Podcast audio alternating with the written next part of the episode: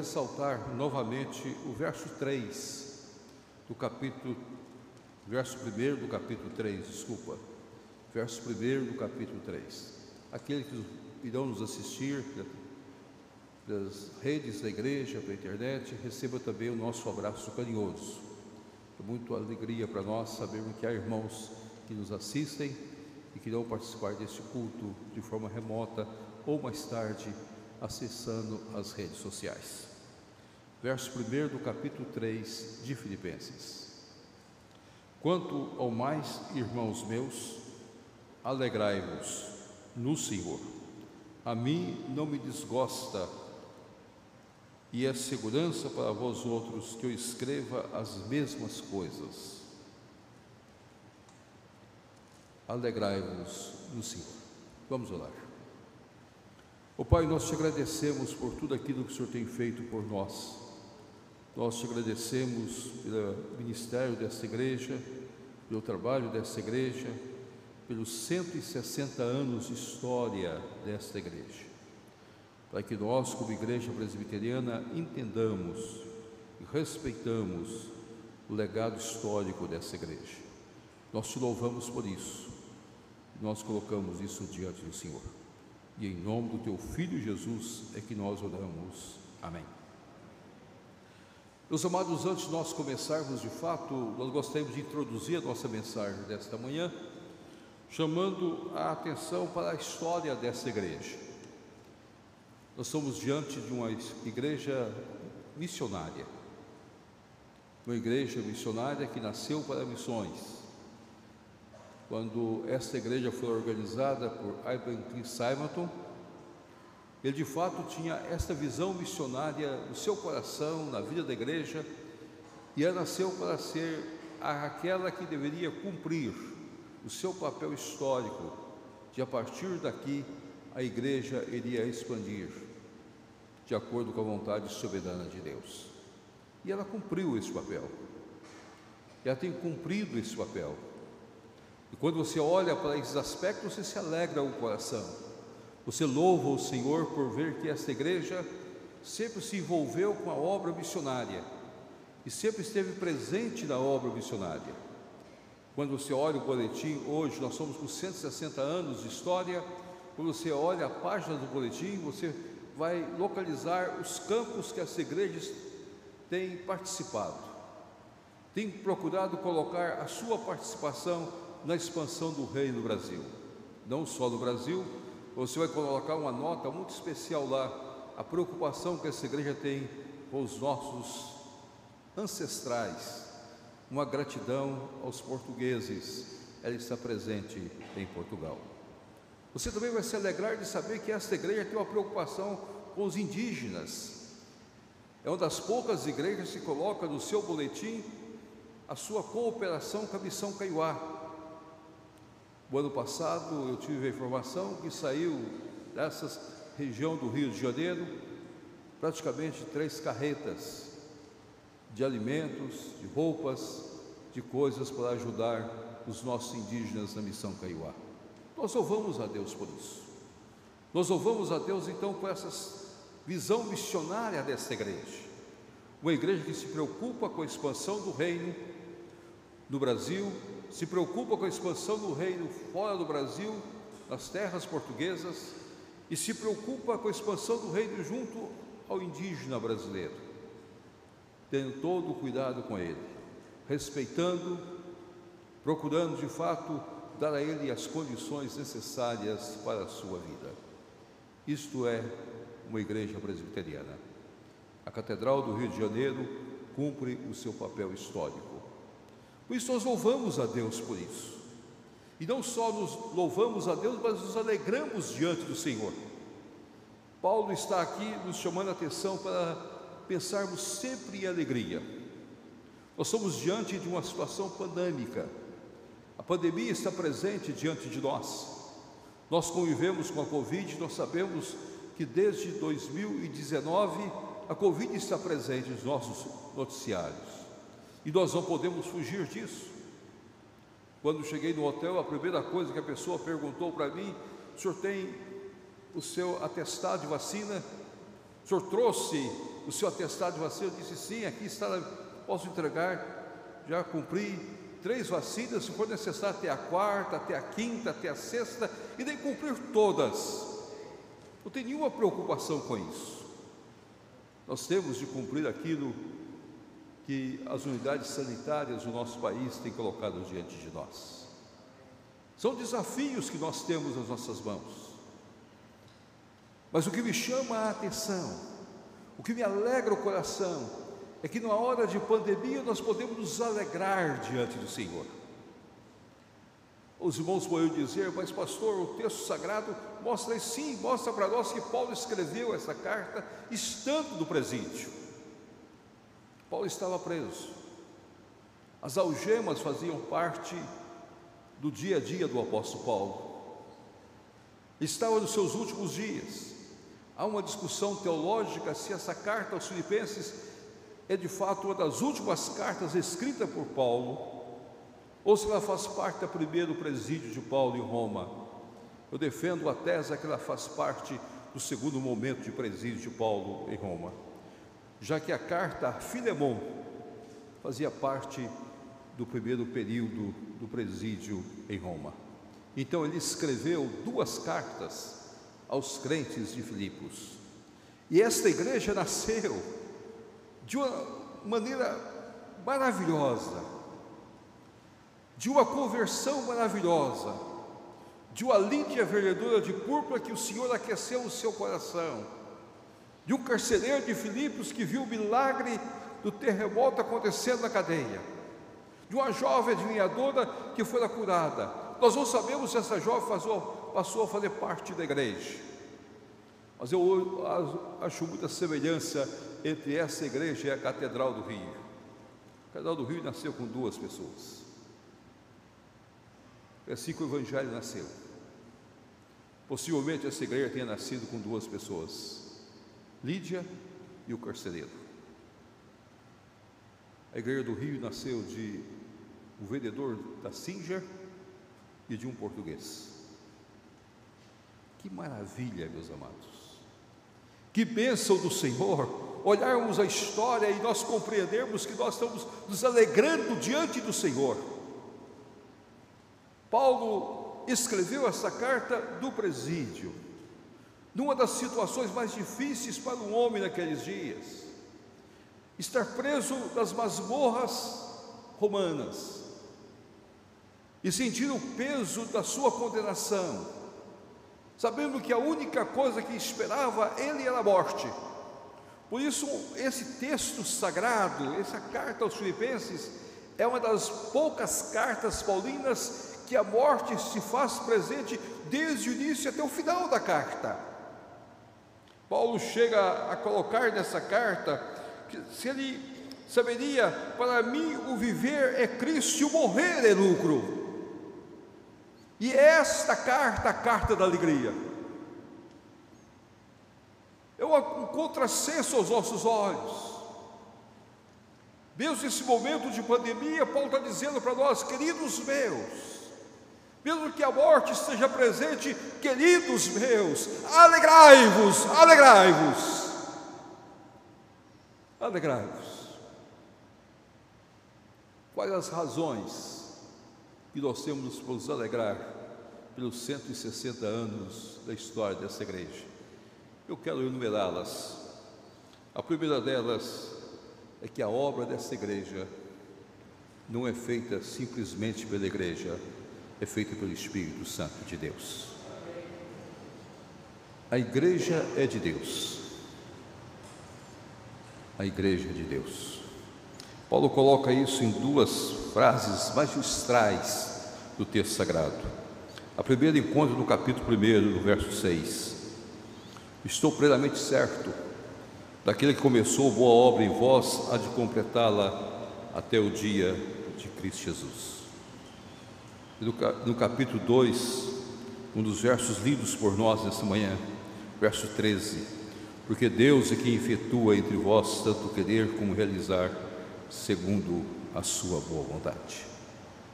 Deus é que faz todas as coisas das nossas vidas. Nós aqui estamos por um ato exclusivo de um milagre de Deus.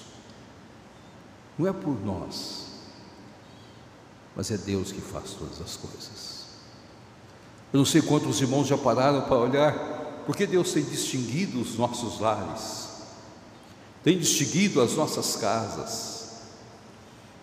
O ano passado, um pouco antes da data de hoje, eu estava internado no hospital convivendo com a Covid. E não era só conviver com a Covid, era conviver com a morte. Conviver com a morte. E a minha oração a Deus foi a única: Senhor, não me deixe perder a alegria da salvação. E algumas pessoas olharam para aquele quadro e perguntaram para mim, pastor, o senhor está sempre com o rosto alegre, sempre feliz, sempre pronto a conversar com as pessoas, quando o senhor aguenta conversar? Eu disse: Eu sou alegre porque eu tenho Jesus Cristo. A morte não me apavora. A certeza da salvação é o ponto principal para a minha vida. E eu pude orar com muitas pessoas interceder por muitas pessoas. O que mais me chama a atenção, meus amados, é a convicção que nós temos que tudo, tudo está nas mãos de Deus. Eu gostaria que você pudesse olhar neste quadro e pudesse compreender que Deus é que nos preservou com vida, e é Deus que nos preserva com vida para realizarmos a Sua vontade e o seu querer, dia após dia. Deus é que o trouxe aqui da igreja nesta manhã, Deus é que fará com você vai nos ouvir e entender a mensagem. É o Espírito Santo de Deus que trabalha tudo de acordo com a vontade soberana dele. Deus é que desperta-nos para continuarmos executando a sua obra para a glória, para o louvor, de acordo com a vontade dele. Deus efetua em nós.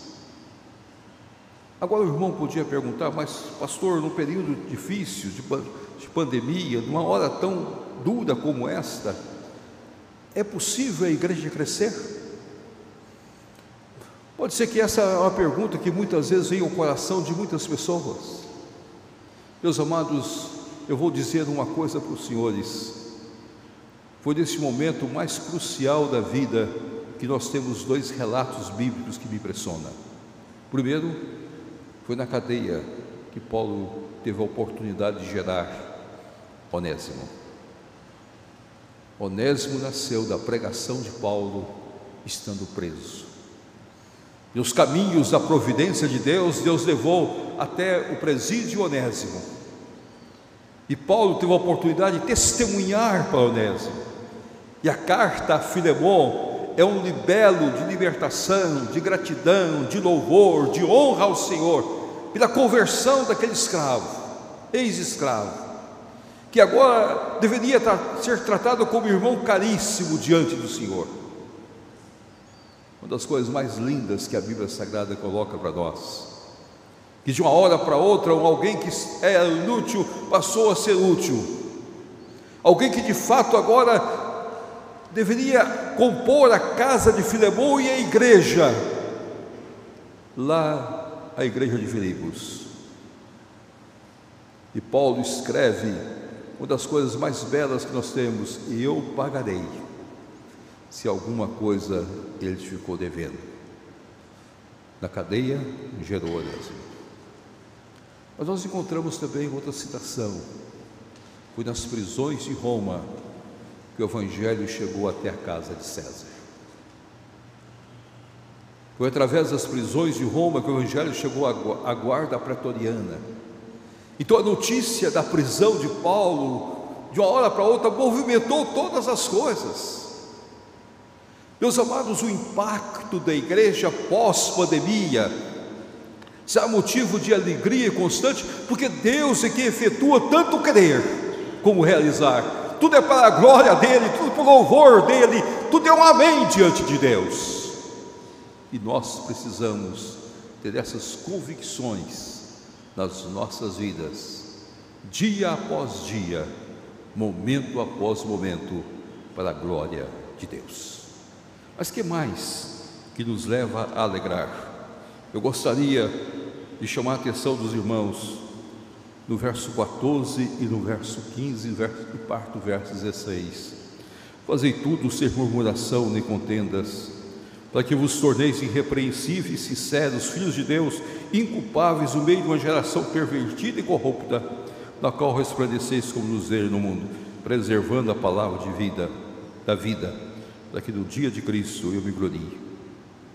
Meus amados, Paulo estava colocando, meus amados e meus queridos irmãos, alegrai-vos no Senhor, não só porque a obra é do Espírito Santo de Deus, alegrai-vos no Senhor, porque a vida dos irmãos hão de impactar aonde os irmãos estão. As nossas vidas. Nós somos chamados por Deus para uma vida irrepreensível. Não importa o que esteja acontecendo.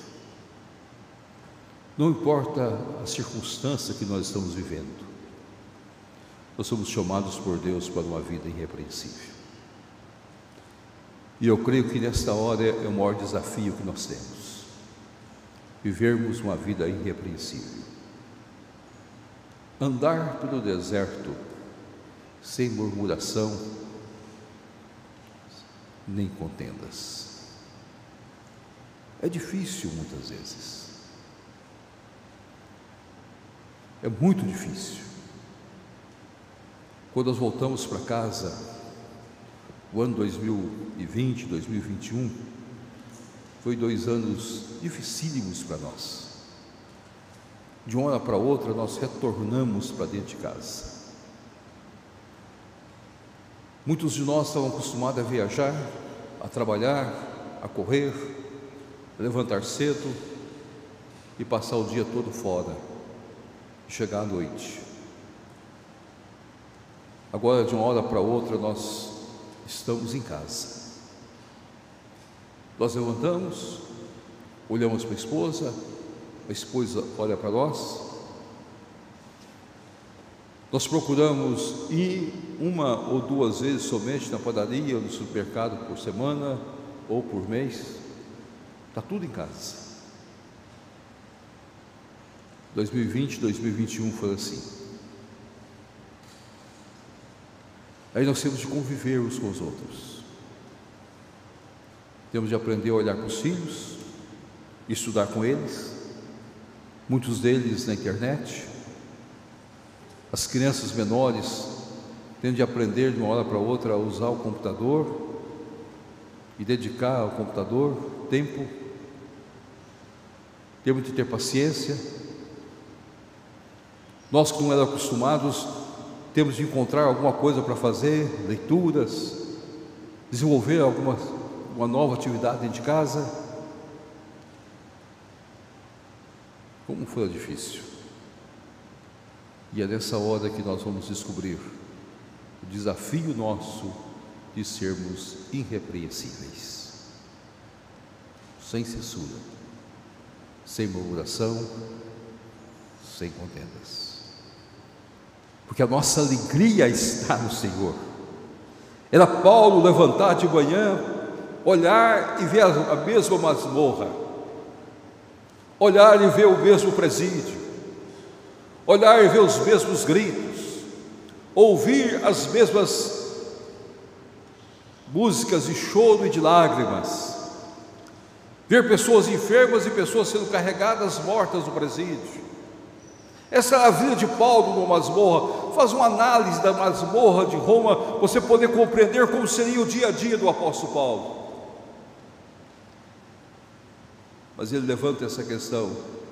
É nesses lugares, é nessas circunstâncias que eu tenho de viver irrepreensível. Quando está tudo muito bem, é muito fácil ter uma vida irrepreensível. Está tudo bem. Não tem nada de novo, nada acontecendo. Tudo percorre as mesmas circunstâncias, o mesmo momento. É o pastor que agora ele tem de mudar um pouco mais a assistência pastoral para com a sua igreja. Ele não pode abraçar os seus irmãos, ele não pode sentir o abraço carinhoso dos seus membros, ele tem de ficar longe. E muitas vezes só pegar o telefone ligar, ligar, ligar, ligar e orar. Sem murmuração e sem contendas. Avolulam muitas vezes os problemas. E somos desafiados a viver uma vida irrepreensível. Preservando a palavra de Deus as Escrituras Sagradas. A Igreja Presbiteriana do Rio de Janeiro tem cumprido isso, são 160 anos de história, de muitas bênçãos derramadas pelo Senhor. 160 anos de um cuidado muito especial de Deus para com essa igreja. 160 anos de desafio para vivermos numa sociedade cada vez pior Aí você encontra com alguém, ele está reclamando. Você encontra com outro, ele está reclamando. Você encontra com outro, está dizendo alguma coisa, e você vai ter que dizer: Queridos meus, aleluia, Deus está presente. Deus é o meu Senhor. Deus é o meu redentor. Deus é o meu Salvador. E se torna mais difícil ainda a vida que nós temos mas eu gostaria que cada irmão pudesse lembrar disso. Você pudesse desenvolver a sua, sua vocação, a sua soberana vida e a sua salvação em Cristo Jesus, nosso Senhor, lembrando que Deus o chamou para uma vida assim. Por isso a alegria do nosso coração. Mas há um outro aspecto que me chama a atenção que eu gostaria de colocar para os irmãos. E eu gostaria que nós fôssemos quase para o final da carta aos Filipenses. Quando Paulo faz questão de chamar a atenção nossa dos versos 11 e o verso 12 e no verso 13. Digo isso não por causa da pobreza, porque aprendi a viver contente em toda e qualquer situação tanto sei ser humilhado como também ser honrado, de tudo e em todas as circunstâncias já tenho experiência, tanto da fartura como da fome, assim de abundância como de escassez. Tudo posso naquele que me fortalece. Eu gostaria de dizer, vamos nos alegrar, porque a despeito de todas as circunstâncias que nós temos passado, Deus tem sustentado as nossas vidas. Fui moço e agora sou velho. Jamais vi o justo desamparado, ou a sua descendência a mendigar o pão. De uma maneira maravilhosa, e eu vou dizer espantosa, Deus tem preservado as casas dos nossos irmãos. Eu sou pastor de uma igreja que tem muitas e muitas famílias. Passamos, começamos a crise 2000, final de 2019, 2020, 2021 foram dois anos difíceis no interior do Brasil. Mas temos tido uma experiência diferente. Alguma coisa mexeu conosco. Um dia eu reuni a junta diaconal da igreja e perguntei, meus amados, todas as pessoas da igreja estão sendo assistidas? E a junta disse, pastor, estão sendo. Mas há um fato que nós gostaríamos de dizer para o senhor, pastor. Há uma maravilha acontecendo no nosso meio. Eu disse: que maravilha. Pastor, nós estamos tendo dificuldade de dar cesta para o nosso povo. Disse: por que está tendo dificuldade? Falta alimentos para formar cesta? Não, pastor. É que nós temos cesta e nós vamos dar para outras pessoas que não sejam da nossa igreja. Porque está acontecendo um fenômeno praticamente todas as casas estão supridas da igreja. O povo de Deus não está precisando. Isso tem sido uma maravilha, meus amados, ver como Deus, na sua graça, tem sustentado a sua igreja dia após dia. momento após momento. E não cabe a nós nenhum desespero diante de uma situação como essa. Se o mundo está vivendo um desespero, o povo de Deus está vivendo um momento de alegria, de contentamento, porque o povo de Deus está vendo o milagre acontecer dia após dia na sua casa, na sua família, de uma forma diferente do que muitas vezes nós imaginamos. Mesmo sendo pastor do interior, mesmo convivendo com famílias muito pobres, Deus tem suprido, Deus tem multiplicado e Deus tem dado. E é isso que nós precisamos nos alegrar. Nós podemos ter como levantar três carretas para cuidar dos nossos irmãos indígenas, Missão Caiuá, no ano de pandemia. É só o milagre de Deus. Não há outra explicação, é só o milagre de Deus e a boa vontade da igreja. A igreja enganjada, não olhando para si, não olhando para as suas próprias necessidades, mas olhando para o campo, para abençoar outros, para a glória, para a honra e para o louvor do Senhor. Isso faz diferença em nossas vidas. Paulo está dizendo: tudo já tive experiência e agora estou suprido.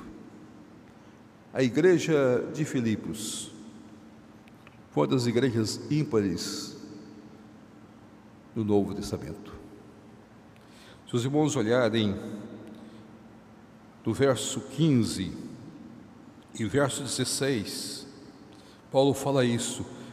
E sabeis também vós, ó Filipenses, que no início do Evangelho, quando parti da Macedônia, nenhuma igreja se associou comigo no tocante a dar e receber, senão unicamente vós outros. Porque até para Tessalônica mandasse não somente uma vez, mas duas, o bastante para as minhas necessidades. Uma igreja diferenciada como tem sido a Igreja do Rio, a Igreja Catedral, pela glória e pelo louvor de Deus. Vezes muitos irmãos têm olhado e têm perguntado como Deus tem nutrido os lares. Por isso nós podemos nos alegrar. Como Deus tem estado conosco. Não tem faltado nada para nós.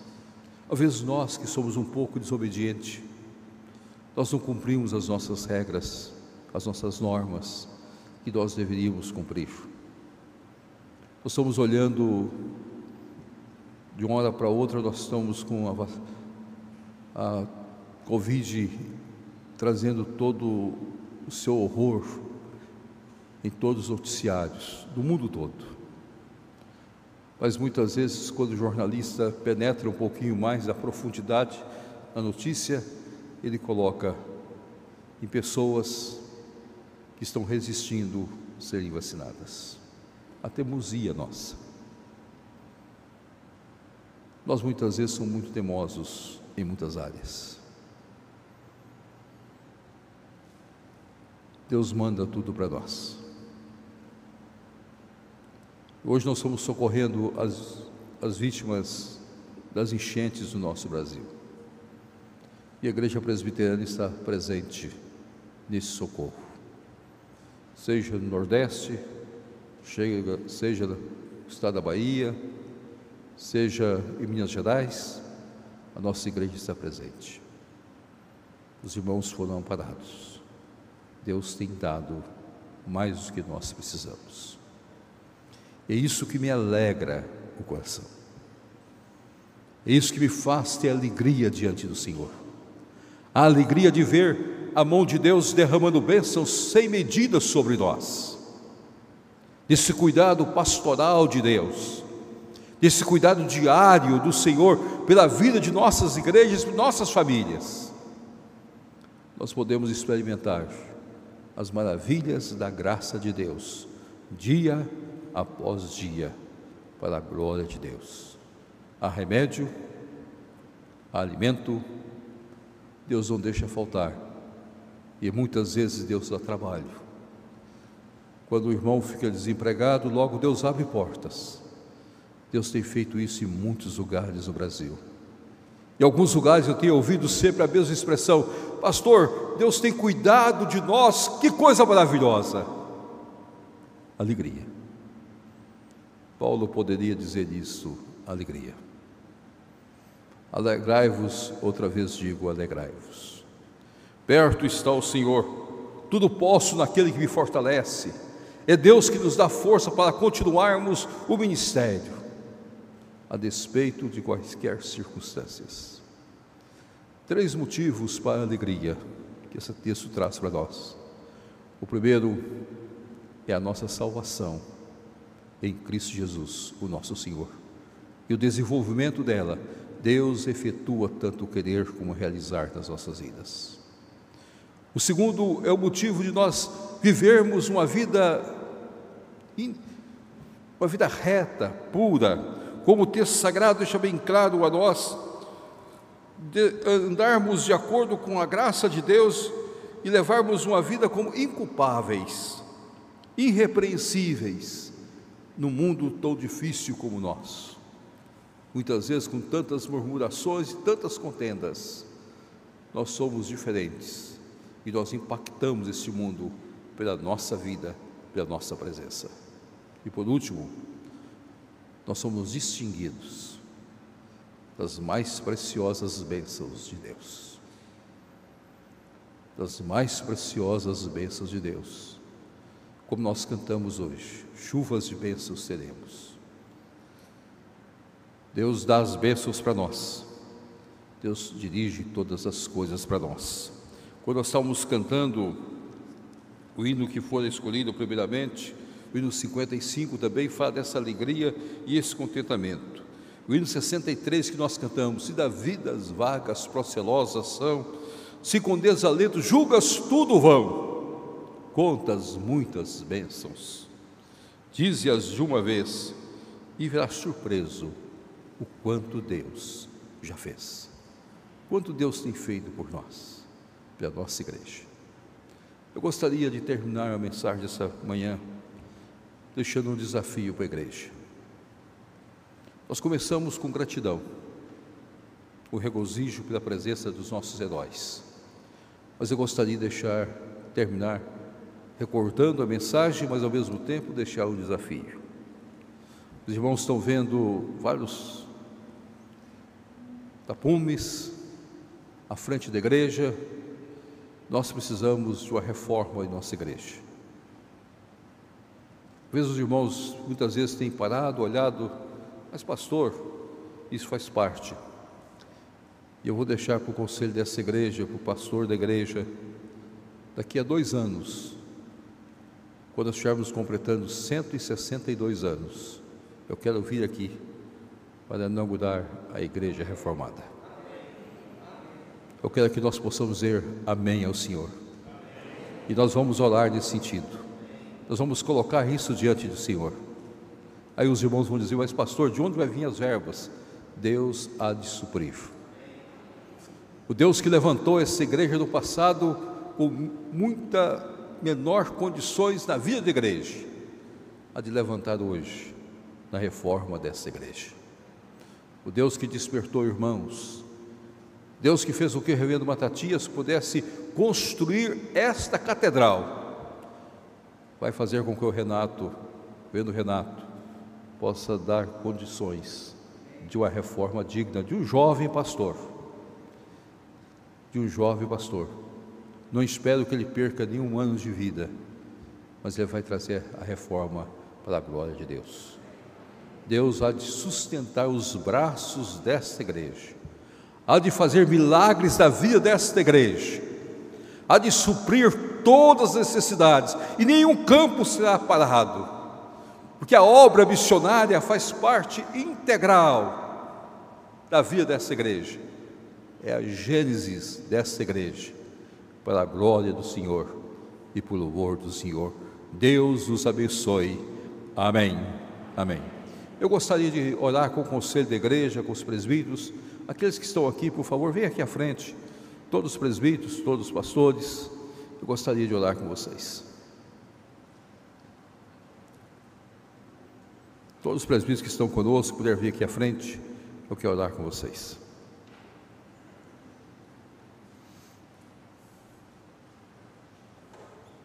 Tem alguns no coral, vamos aguardar eles chegarem.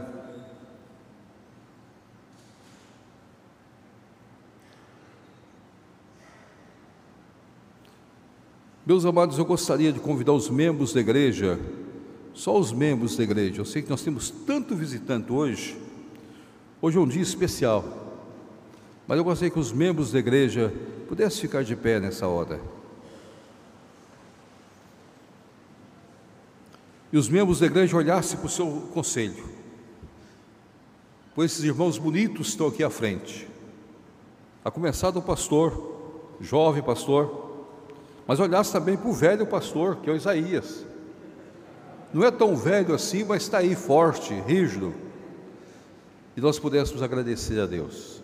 Vamos orar, pedindo a bênção de Deus, para que Deus fortaleça o conselho nos seus objetivos, no seu trabalho, na sua obra.